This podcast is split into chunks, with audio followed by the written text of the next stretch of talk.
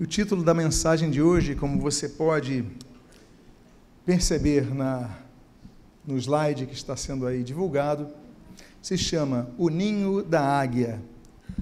E o subtítulo é Família, lugar de refúgio ou campo de batalha. Eu convido a que você abra a sua Bíblia no livro de Deuteronômio, capítulo de número 32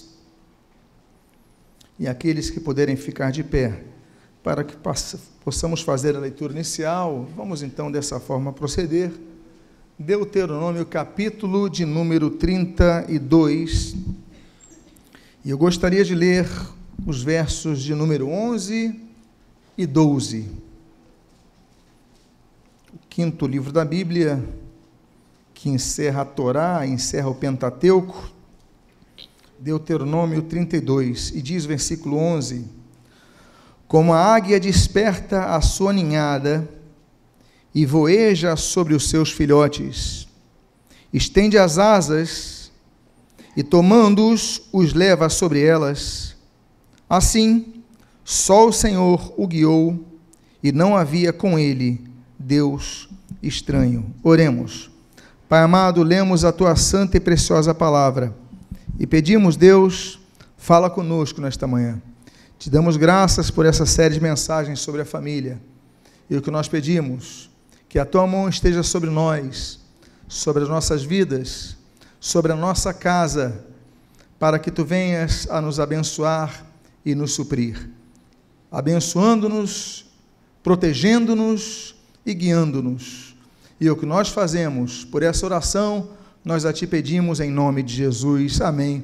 E amém. Os irmãos podem, por favor, tomar os seus assentos. Família é um local onde inerentemente há conflitos. Assim como, por exemplo, em qualquer grupamento contínuo de relacionamento pessoal direto. Por exemplo, eventualmente nós vemos bandas que depois de muito tempo se dividem.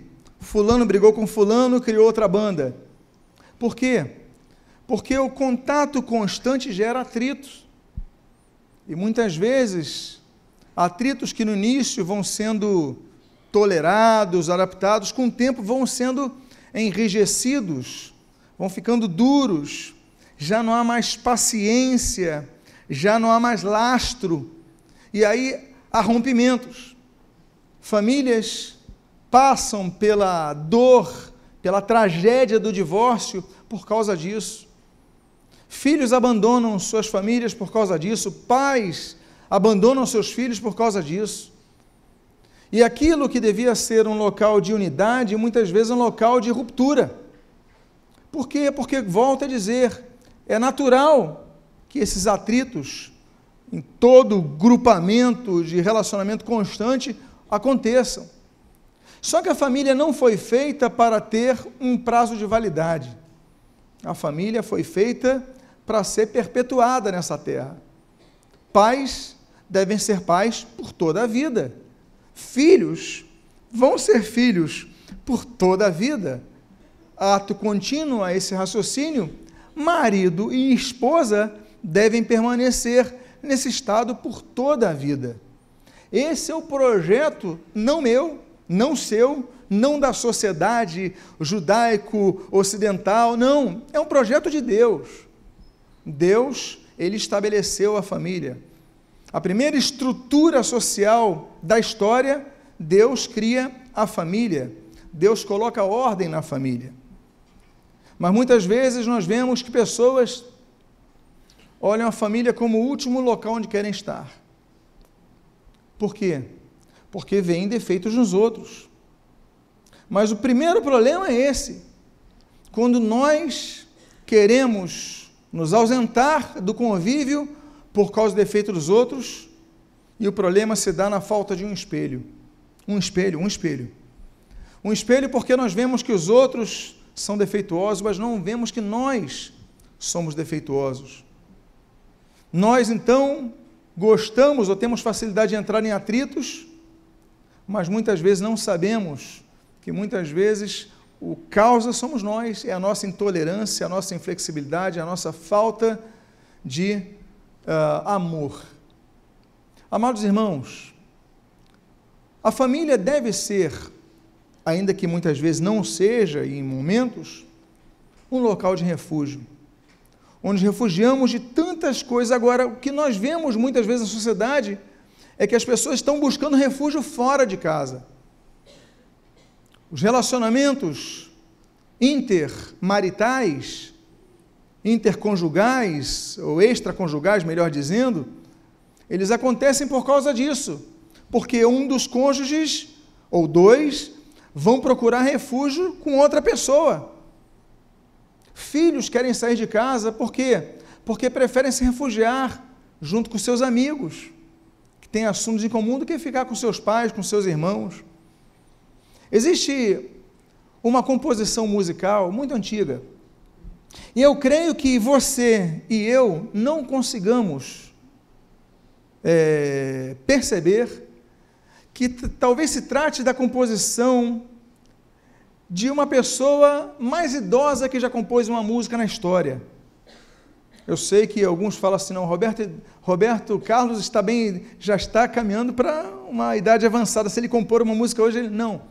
Mas estou falando de um homem que vai compor uma música com 120 anos de idade. Você já conheceu um compositor com 120 anos de idade? Eu creio que ninguém. Mas o que nós vamos falar nessa manhã é sobre uma composição musical de um homem que tem 120 anos de idade. E a composição é essa que está na tela. Deuteronômio 32 trata do cântico de Moisés. Moisés ele tem o privilégio de ser o único compositor que a Bíblia declara que compôs uma música com Jesus, como nós lemos em Apocalipse. Jesus compondo uma música com Moisés, olha que coisa. Ou seja, nós temos um compositor com duas características imensas. Compôs uma música com Jesus e compôs uma música com 120 anos de idade. E olha, estou falando de um homem que não é conhecido pela música. Quando eu falei de um compositor bíblico, talvez você tenha se lembrado de Davi. Talvez você tenha se lembrado de Asaf, de Emã, de Gedutum, de tantos compositores da Bíblia, de Etan, de o próprio Salomão, mas Moisés. Mas Moisés tem 120 anos. Moisés faz quatro grandes discursos. Do seu último, quarto e último discurso, ele faz uma composição com uma letra belíssima, como a águia desperta a sua ninhada e voeja sobre os seus filhotes estende as asas, olha que poesia, e tomando-as, tomando-os, as leva sobre elas, que coisa bonita, assim só o Senhor o guiou, e não havia com eles Deus estranho. As águias são criaturas, são aves muito bonitas, muito diferentes. Existem 60 tipos de águias diferentes. No Brasil, a águia mais comum é a chamada árpia, é uma águia de médio porte, não é tão grande como outras. A águia tem, aliás, tem águias em todos os continentes, com exceção da Antártica. Todos os continentes têm águias. A águia tem algumas características peculiares. Por exemplo, a águia é uma, das aves que voa com maior velocidade. Aliás, é a, águia, a ave que voa com maior velocidade, chega a 100 km por hora. É um voo rasante.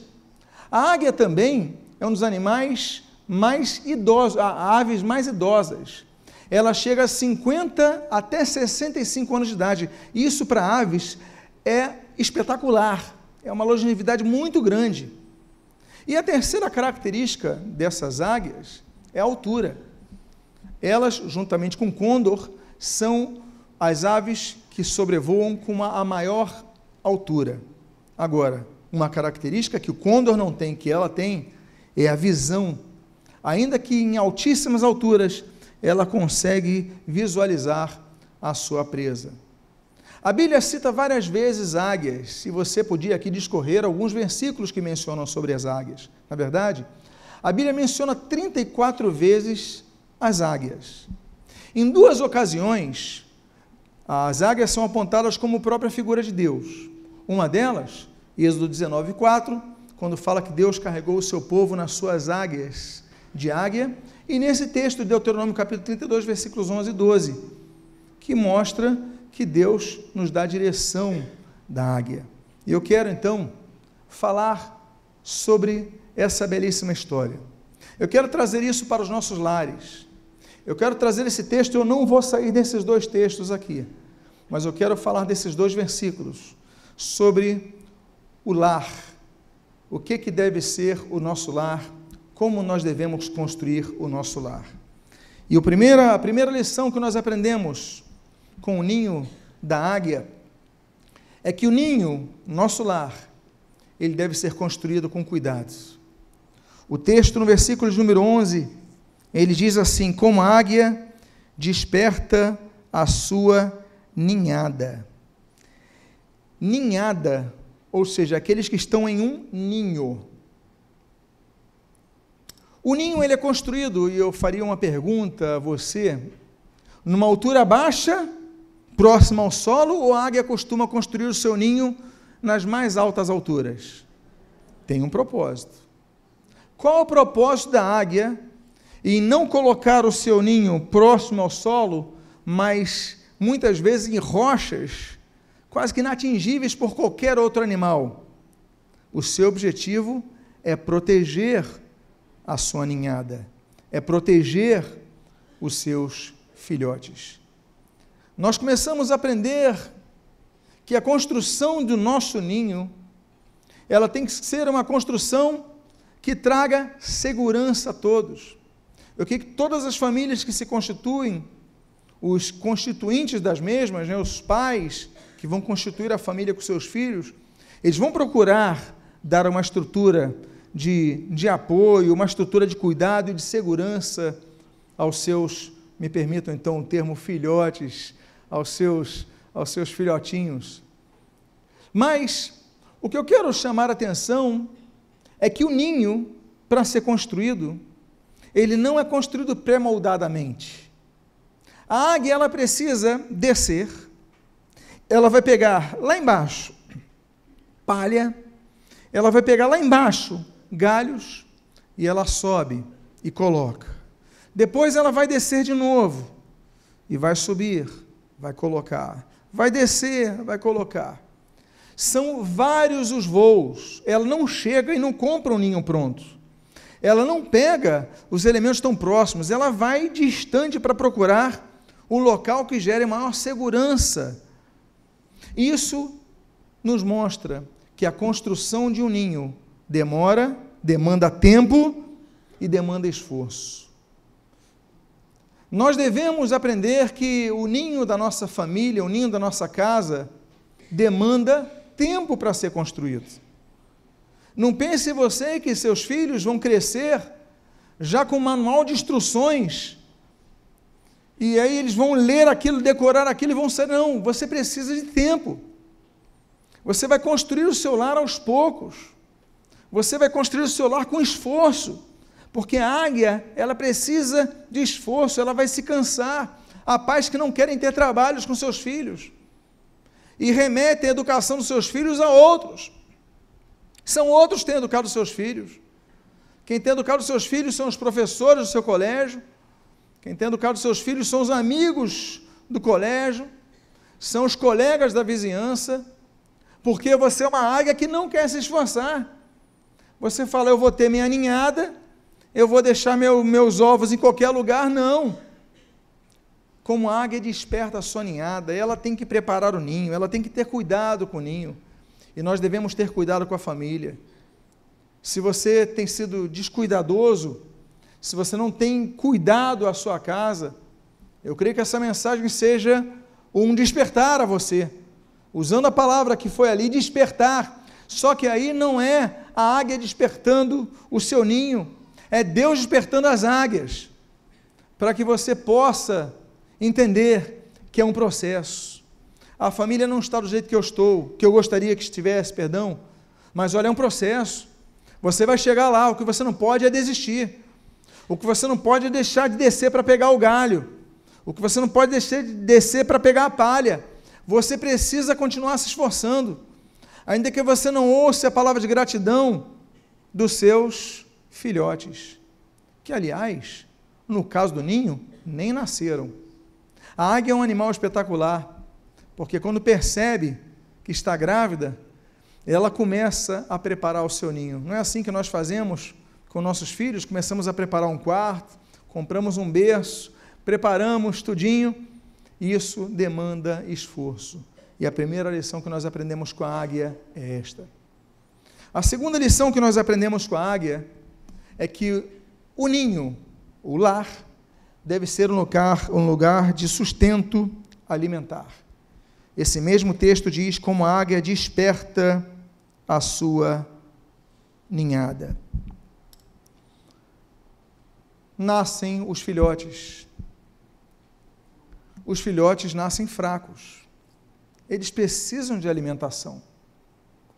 Só que eles não têm condições de buscar seu próprio alimento. O que, que a águia tem que fazer? Tem que buscar alimento. E o que, que a águia faz? Ela procura alimentos pequenos, não é isso? Ela não vai pegar um coelho e vai jogar no biquinho dos seus nos seus dos seus filhotinhos. Ela vai pegar minhocas, vai pegar pequenos animais, pequenos insetos, mas para isso ela vai ter que caçar. Ela vai ter que se esforçar. Ela vai ter que carregar peso para colocar o alimento na boca de seus filhotes. Esse texto ele é muito bonito, porque muitas vezes nós deixamos nossos filhotes serem alimentados por outros. Além de não queremos construirmos ou ter, ter a paciência de construir nossos lares, não queremos ter a paciência de buscar alimento para colocar na boca de nossos filhos. E outros estão educando nossos filhos. Sabe quem está educando nossos filhos nessa geração? São os youtubers. Isso é algo novo para algumas gerações. Mas são eles que estão dizendo o que, que eles vestem, como eles devem falar, os questionamentos da vida, são eles. Você não sabe o que os teus filhos estão ouvindo. Ainda que você procure saber, você nunca vai saber tudo. Porque é uma dinâmica muito forte, muito rápida. Eles estão no colégio, alguém mostra um canal de, de vídeo, eles já estão assistindo, já se inscrevem, e estão à noite lendo, estão vendo, estão se informando e estão sendo educados, ou em alguns casos, mal educados através de pessoas que você nem conhece. Outros estão colocando alimento na boca dos seus filhotes e não a própria águia. Só que a função de alimentar os filhotes não é de águias de outras ninhadas, é da águia da casa. Você tem uma concorrência muito grande, quase desleal. Nós temos três grandes concorrentes. Nós temos os colegas do colégio, os nossos filhos. Nós temos os, os colegas da vizinhança ou dos grupos de convívio de nossos filhos. E nós temos esses canais de comunicação que nós temos hoje da internet. Eles estão influenciando nossos filhos. Aí chegam os pais e ficam à margem da educação dos seus filhos não procuram estar juntos, não procuram conversar, o que, que vai acontecer? Você não está colocando alimento na boca dos seus filhos. E eles estão recebendo muitas vezes alimento podre, porque um pai nunca vai dar pedra para o filho para comer. Mas os outros não estão nem aí para como o seu filho vai usar essa informação. E quando você vê, você perdeu o controle. Pais, aprendamos que essa águia ela tem uma questão muito interessante nesse trecho. Talvez, uma, talvez a frase, a palavra, perdão, mais importante desse texto seja essa: desperta. Porque às vezes os nossos filhos, como filhotes, estão dormindo. O filhotinho nasce, você talvez já tenha visto a cena alguma vez, o filhotinho de alguma ave com o olho fechado, ele não nasce com o olho aberto. Não é verdade? olho fechadinho, dormindo, procurando aquecer-se no meio daquela palha entre os galhos, procurando ficar ali naquele calor. Ele saiu de um ovo com uma temperatura equalizada, agora está pegando um alto, está pegando vento na montanha, está pegando frio na montanha. Volto a dizer, o ninho das águias é alto, é um local mais frio, é um local com muito vento. Eles estão então ali procurando se proteger e aí acabam dormindo. Mas o que, que a águia faz? Ela desperta os seus filhotes. Ela fala assim: olha, está na hora de comer. Vamos acordar? Não quero, não. Está na hora de comer. Porque se você não despertar, eles vão continuar dormindo. E se continuarem dormindo, não se alimentando, eles vão sucumbir. Os pais, eles têm que despertar os seus filhos. Porque às vezes eles estão dormindo para o alimento mais importante, que é o alimento da palavra de Deus. Nossos filhos ficam ouvindo todas as informações possíveis de pessoas que não têm o temor a Deus. Pessoas incrédulas ficam massificando informações aos nossos filhos. E a gente chega domingo, vai despertar o filho, eu não quero, eu não quero. Olha, vamos orar, eu não quero. Vamos ver Netflix, opa, agora. Vamos fazer um culto doméstico, vamos, vamos ler a Bíblia, não quero. Nunca vão querer, porque porque é contra a natureza humana se esforçar para algo que não seja para alimentar a sua própria carne, para alimentar os seus próprios prazeres. Mas a Bíblia nos coloca num caminho que Jesus falou que é um caminho estreito, que é um caminho de esforço, que é um caminho que exige perseverança, que é um caminho que, que nos ensina a dizer não para as coisas erradas. É o caminho da santificação, é o caminho da oração, é o caminho da leitura bíblica, é o caminho da comunhão. E ali, o que, que a águia tem que fazer? Desperta a sua ninhada. Pais, despertem os seus filhos para as coisas de Deus. Não desistam, despertem para as coisas de Deus. Despertem a sua ninhada. Essa é a segunda coisa que nós aprendemos nesse belo cântico. Ele tinha idade, 120 anos mas compôs uma bela canção. Sim, Moisés nós conhecemos como legislador, nós conhecemos como líder de um povo, líder militar, estrategista, juiz, tantas coisas julgava, ele, ele homem de Deus, profeta. Mas nessa canção que esse compositor Moisés escreve, tanto nos fala, temos uma terceira lição. A terceira lição que nós aprendemos com o ninho da águia é que o ninho deve ser um lugar de unidade. Diz o texto: como a águia desperta a sua ninhada.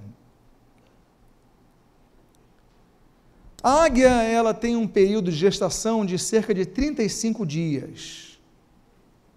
Ou seja, a sua gravidez dura pouco mais de um mês. E o padrão da ninhada é de três ovos por gestação. Ou seja, no padrão das águias, o normal é serem trigêmeos. Podem surgir quatro ovos? Podem. Podem surgir dois? Podem.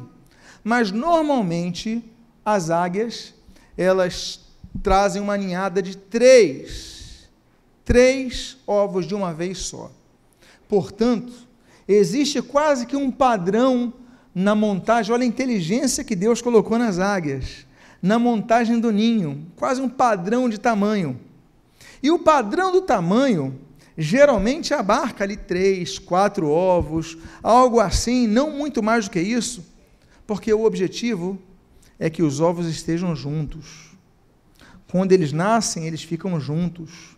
A mãe tem que caçar, tem que buscar alimento mas eles já estão fora dos ovos, eles têm que ficar o mais próximos possíveis para que possam se aquecer. Aliás, é uma regra das pessoas que vão para locais muito frios, que a junção dos corpos ela interaquece, não é verdade? Tem aí essa questão da transmissão do calor para outros corpos que estão mais frios, estão abaixo de uma temperatura ideal, ali dos 37 graus e tudo mais, então aquela transmissão de calor. Assim Deus colocou essa sabedoria e elas colocam, eles fazem um ninho que cada um não fica num canto. Mas hoje em dia nós vemos algo diferente. Cada vez mais os apartamentos são menores. Antigamente nós tínhamos casas de 300 metros quadrados, depois apartamentos de 200 metros quadrados. Hoje os apartamentos são de 100 a 120 metros quadrados. Quando você vai no Japão, tem apartamentos de 40 metros quadrados. E aí você vê que vai ficando pequeno, mas por menor que seja o apartamento que você viva, você consegue ter universos diferentes. Por quê? Porque você fica num quarto, seu filho fica no outro quarto com a porta fechada, na internet, o outro filho fica com outro quarto na porta fechada com internet, aí outro filho, outro filho, às vezes uma casa de 100 metros quadrados. As pessoas não se falam. As pessoas estão distantes. Se você tirasse uma foto satélite sem o telhado, você diria: eles estão juntos. Mas se você colocasse um gravador e ouvisse, um microfone ouvisse, você veria: eles estão separados, porque não há comunicação.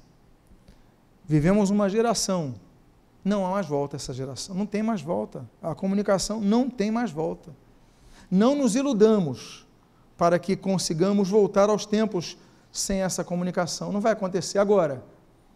O que nós temos que fazer é combater com inteligência essa desassociação relacional dentro de uma própria casa. Como com inteligência? Criando metodologias. Por exemplo, uma metodologia, um jantar familiar. Por que, que é o jantar familiar? Porque cada um come a sua hora, cada um come onde quer. Não, peraí, vamos fazer o seguinte: alguns dias da semana vamos ter um jantar familiar. O jantar vai ser às oito, terça-feira e quinta. Pronto, por exemplo. Estou dizendo assim, uma das estratégias que você pode criar. Nesse jantar, eu não quero, não quero falar, não quero conversar, tá bom. Vem só comer. Mas a comida está na mesa. Porque tem momentos que a águia tem que exercer a sua autoridade na casa. Não é o filhotinho, volta a dizer, como a águia desperta a sua ninhada. É a águia que determina, é a águia que desperta, é a águia que tem que agir como liderança na casa. Então não vamos ter um jantar familiar. E aí no jantar se fala um pouco, se conversa um pouco e começa a desenvolver isso. Outra estratégia, uma ida ao cinema uma vez por mês ou duas vezes por mês, não sei, aí depende das, das suas condições, das suas possibilidades. Mas uma saída por mês, eu falo cinema porque não é só o filme, é o antes do filme, é o lanche anterior, é o, é o café posterior, mas é um momento que não tem jeito. E outra coisa, regras águia muitas vezes vai ser mal vista pelos seus filhotinhos, mas na mesa, sem tecnologia. Ah, tem que mandar uma mensagem. Não, manda depois. Mas tem que mandar agora. A pessoa não vai morrer se você mandar agora. Vai mandar daqui a meia hora. Vão ficar chateados contigo, vão fazer birrinho, mas olha, daqui a meia hora outra pessoa está lá para ouvir. Não é porque alguém tocou o telefone na mesa que você vai se levantar, vai sair da mesa, vai ficar conversando e deixar a sua família no pouco tempo que você tem com eles. Ao léu. Não. A prioridade tem que ser a família. Se for o caso, se você tiver dificuldade de não atender, desliga o telefone, tira do gancho e pronto. Mas você tem que criar estratégias, então um jantar familiar, uma saída mensal, ou quinzenal, ou semanal, como mas são oportunidades de você. Aí agora, estamos na mesa, sem telefone. Sem telefone. Tem que botar regra. Ah, não quero, não quero, então tá bom, então pague a sua conta. Você vai ver rapidinho que eles vão se adequar à tua regra. Rapidinho, não, eu tiro da conta, eu bloqueio. Hoje em dia, meus irmãos, nós temos que agir com inteligência. Senão nossos filhos nos dominam e nós não despertamos nossos filhos. Nossos filhos nos conduzem. A águia desperta a sua ninhada eles têm que estar juntos. Esses três ovinhos estão juntos, estão unidos. Tem que criar estratégia para sair com eles, para estarem juntos, para estar todo mundo junto. O ninho é isso. Outra lição que nós aprendemos com o ninho das águias, nessa belíssima composição mosaica, é que o ninho, o lar, é um lugar de proteção e de cobertura. A continuação no versículo de número 11 diz assim: e voeja sobre os seus filhotes. E voeja sobre os seus filhotes.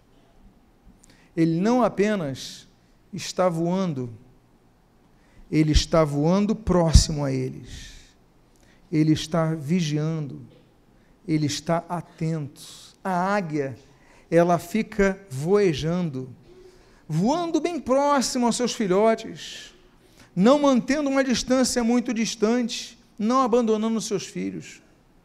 Você tem que usar estratégia para estar cobrindo a sua família, porque voar, estar sobre, demonstra que ele está cobrindo os seus filhotes.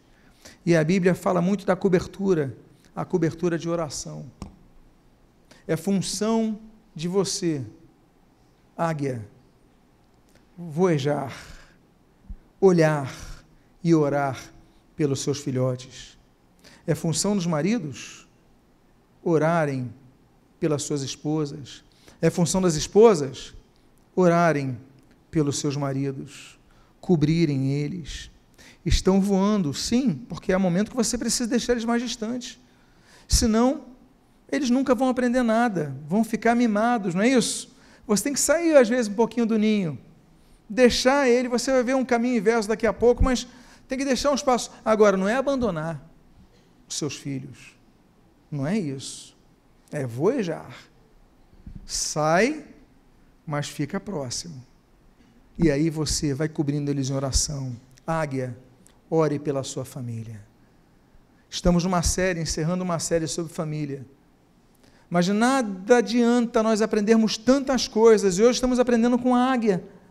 De nada adianta se não colocarmos isso em prática. E a primeira prática que nós devemos colocar é em oração, pedindo a Deus sabedoria, pedindo a Deus que quebre corações. Às vezes não vão querer falar contigo, às vezes vão ter dificuldades, mas você não pode desistir, porque às vezes você fala, eu desisto, eu não aguento mais. Não, você ora ao Senhor, Senhor, renova as minhas forças. Eu vou continuar sobrevoando o ninho. Eles podem não estar tá me vendo, mas eu estou próximo. Vocês lembram que eu falei da velocidade da águia? Que chega a 100 km por hora? Eu não sei, mas eu não conheço a profunde a questão dos pios, mas eu imagino que dentre os muitos pios que aquela, aqueles filhotinhos dão, quando sai um piozinho diferente, a águia, opa, está precisando de uma ajuda. Não é o que acontece com nossos filhos? Está diferente a voz. O piar dele está diferente. Vou lá socorrer rapidinho. E aí, em 100 km por hora, tu já chegou no ninho e já está ali próximo. Não abandone a sua família. E aí nós aprendemos com o ninho da águia. A quinta lição que nós aprendemos com o ninho da águia. Diz a Bíblia, no versículo, na continuação do versículo número 11: E estende as, as asas, e tomando-os, os leva sobre elas. Estende as asas, e tomando-os, os leva sobre elas. Existe um momento que os seus filhotes vão precisar sair do ninho. Há duas formas, e eu falei que são 60 tipos de águias que existem. Algumas das águias, elas pegam os filhotes pelas garras, voam, soltam eles para que aprendam a voar. Outros tipos de águias pegam elas, colocam nas asas e levantam até o momento que elas sobem e seus filhos caem para começarem a voar. Independentemente da forma, e essa águia daí é o tipo de águia que coloca os seus filhotes nas asas, independentemente da forma que você faça, é importante que você entenda que a tua função é ensinar os teus filhos a voarem sozinhos. É importante que você ensine a eles a lidarem com esse mundo, que é um mundo, como dizem alguns das mais antigas, é um mundo cão, é um mundo mau, é um mundo explorador, é um mundo difícil, é um mundo de traição. Ele vai sair daquele ninho de conforto, ele vai sair daquele ninho de segurança, ele vai sair daquele ninho de confiança, ele vai sair daquele ninho de amor e ele vai enfrentar esse mundo. Mas quem tem que ensinar eles a voar não é o youtuber, não é o colega do colégio, são os pais. Eles têm que conversar com seus filhos. Eles têm que ensinar as realidades da vida, os desafios da vida, as circunstâncias da vida. Eles têm que ensinar. E eu digo mais: em relação aos caminhos da casa do Senhor, não adianta você querer que eles aprendam as coisas de Deus se você mesmo não procura aprender. Não adianta você dizer para eles: olha, vá na igreja, se você mesmo não vai. Ó, se envolve na igreja, se você mesmo não se envolve. Porque o exemplo desses filhotes é a própria penugem da águia, é a pena que elas vão sentir das asas da sua mãe que um dia vai soltá-los e eles vão ter que aprender, e vocês talvez já tenham visto essa cena, e com esforço, e alguns não conseguem, mas o que, que eu falo da velocidade da águia? Ela volta e os acolhe naquela asa. Às vezes dói, porque a asa tem osso. Eu fico imaginando aquela queda, daqui a pouco vem a asa, coloca ali e vai na primeira, segunda, machucou, até o momento que eles consigam voar sozinhos. O que, eu quero dizer com isso? que não é ensinar e abandonar. Existe uma palavra que, inclusive no grego, é episcopos, é, daí vem episcopado, mas significa episcopos, né? então você está sobre a visão, você está supervisionando. Ou seja, larga para voar, mas supervisiona. Porque se eles não conseguirem bater as asas, eles vão morrer. Então você tem que ir lá e de novo e até o dia que eles aprendam a caminhar sozinhos. Pais, não abandonem seus filhos, mas protejam-nos em suas asas.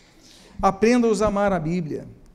Aquele texto da Shema Israel, né, de Deuteronômio capítulo 6, do 4 ao 6, no 6 ele fala assim: olha, e que você aprendeu, guarda no teu coração, e tu inculcarás aos teus filhos, assentado no lar, indo pelo caminho, e ao deitar e ao despertar, nós devemos ensinar nossos filhos em todo o tempo o amor pela palavra de Deus. Nós devemos ler a Bíblia em casa. Eles têm que ver que você estuda a Bíblia. Que, que não adianta você só falar se você não fizer. Não adianta, você tem que vir nos cultos, você tem que ir aos cultos. Ah, pastor, mas eu, eu quero na outra igreja, vá. Vá, eu quero na igreja batista, vá, eu quero na Assembleia de Deus, vá, mas não deixe de ir. Por quê? Porque estarão ouvindo a palavra de Deus, a pregação da palavra de Deus, o que vai enriquecer, o que vai gerar raiz. Mas não deixe de ir. E que você possa então levar os teus filhos para que eles vejam. Eu aprendi a voar com quem está voando comigo. Há uma outra lição.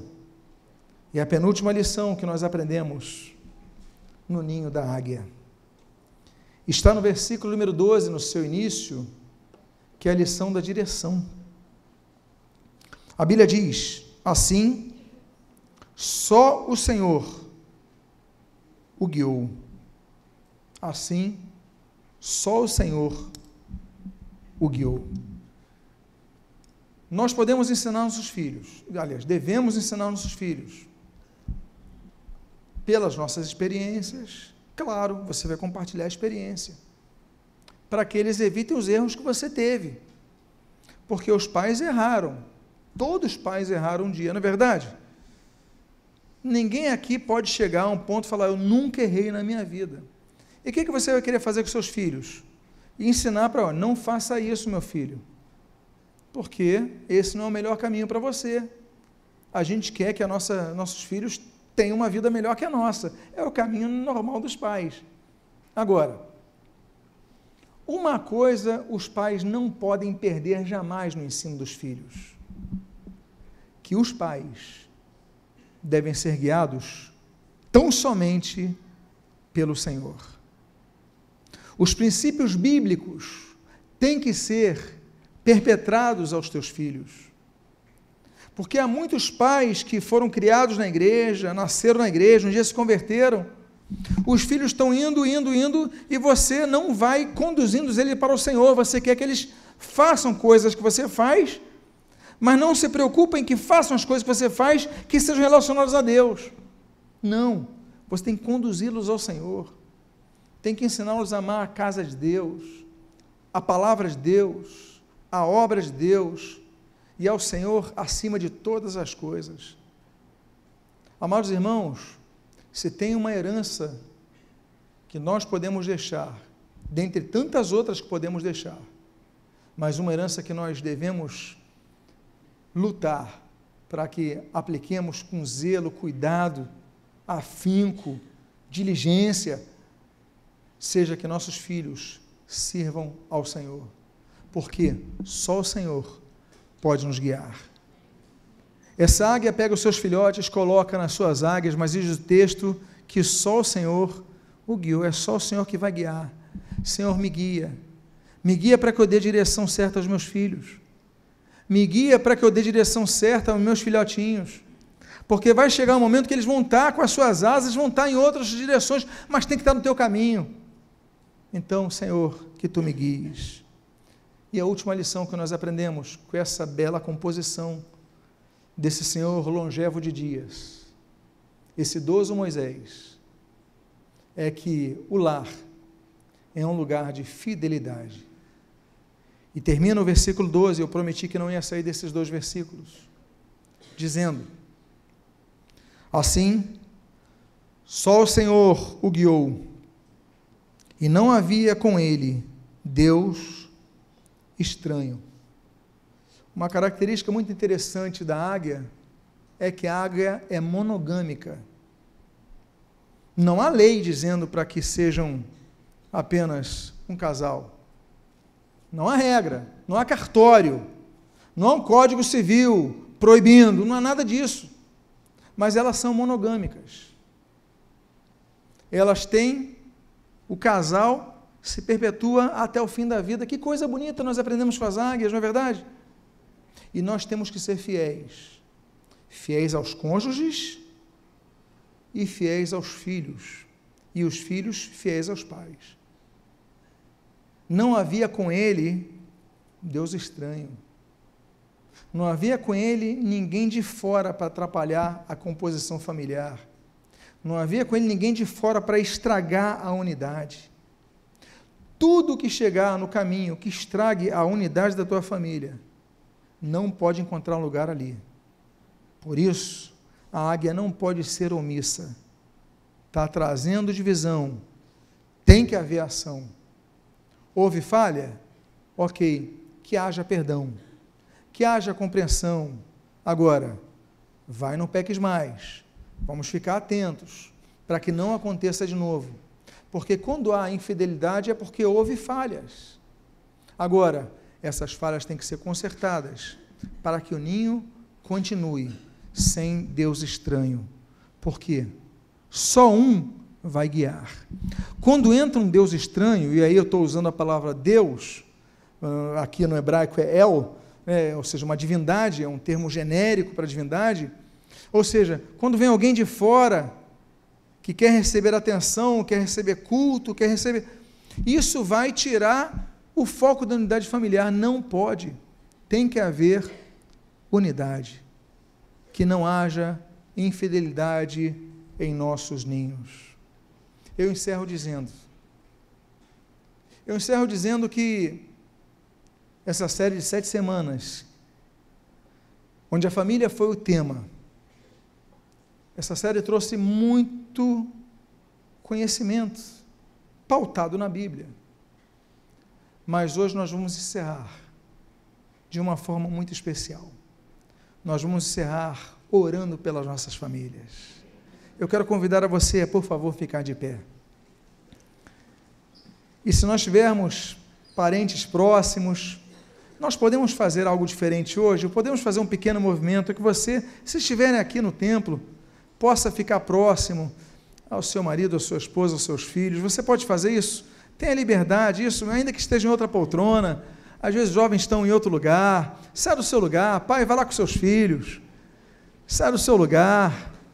Isso, parentes próximos, aí a mãe do lado. Que alegria, não é verdade? Olha, ela pegava ali as minhoquinhas e colocava no seu biquinho. Aí às vezes os braços estão, as asas estão cansadas, mas aí, a sua asa abraçando isso. Vai lá com a Bruninha, vai lá com o Natan. Isso, o Renan aí, muito bem. Eu sei que alguns não estão presentes, mas aqueles que não estão presentes, coloque a mão no seu coração agora, como se estivesse representando essas vidas. Eles não estão presentes fisicamente, mas estão no teu coração. E é hora de renovar esse amor pela sua casa. Pai amado, em nome de Jesus, a família é projeto de Deus, é o teu projeto, Pai. Essa sociedade visa destruir a família, quebrar esse vínculo tão belo, Pai. Mas em nome de Jesus, perdoa-nos, porque às vezes fomos nós que quebramos, Pai. Fomos nós que falhamos. Então, Senhor, quantos aqui estão nesse momento dizendo: perdoa-me, Pai, porque eu falhei.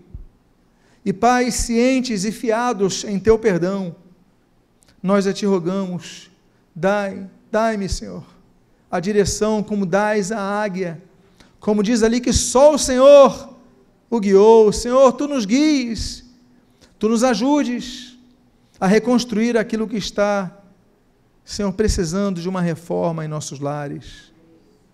Melhora-nos, Pai, como pais, melhora-nos como filhos, melhora-nos como irmãos, melhora-nos, porque nós temos falhado, Pai. Mas em Ti está o perdão, em Ti está a sabedoria do alto. Então pedimos, Pai, derrama sobre nós a Tua sabedoria. E que em nome de Jesus, tudo que nós aprendemos com o ninho da águia, nós possamos aplicar às nossas famílias, que nossas famílias sejam diferentes do Aravante, daqui por diante, nossas famílias sejam diferentes, Pai. Reconstrói, ajuda-nos a reconstrução. E se tivermos que nos esforçar para pegar mais galhos e mais palha, Senhor, dizemos: eis-nos aqui, Pai, nos dispomos a isso.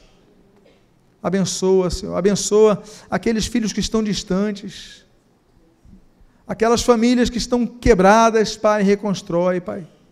Clamamos a Ti, porque Tu és o Deus que toca nos corações. Em nome de Jesus, pedimos a Tua graça sobre nós, as Tuas bênçãos sobre nós, e nós o fazemos abençoando nossa família. Eu abençoo a minha esposa Cláudia, a minha filha Bruna, a minha filha Priscila, o meu filho Natã. Abençoa a vida do Israel que chegou como filho nesta casa. Abençoa a minha casa, a minha família em nome de Jesus. E pedimos sobre nós a tua bênção. Abençoa cada família aqui representada Abençoa cada pai que clama por seu filho, filho que clama por seus pais. Abençoa cada irmão que clama pelo seu outro irmão. Pedimos as tuas bênçãos sobre nós e nós o fazemos agradecidos em nome de Jesus. E quantos concordam com essa oração, digam amém. Glorifica Jesus nesse momento, glorifica o Senhor nesse momento.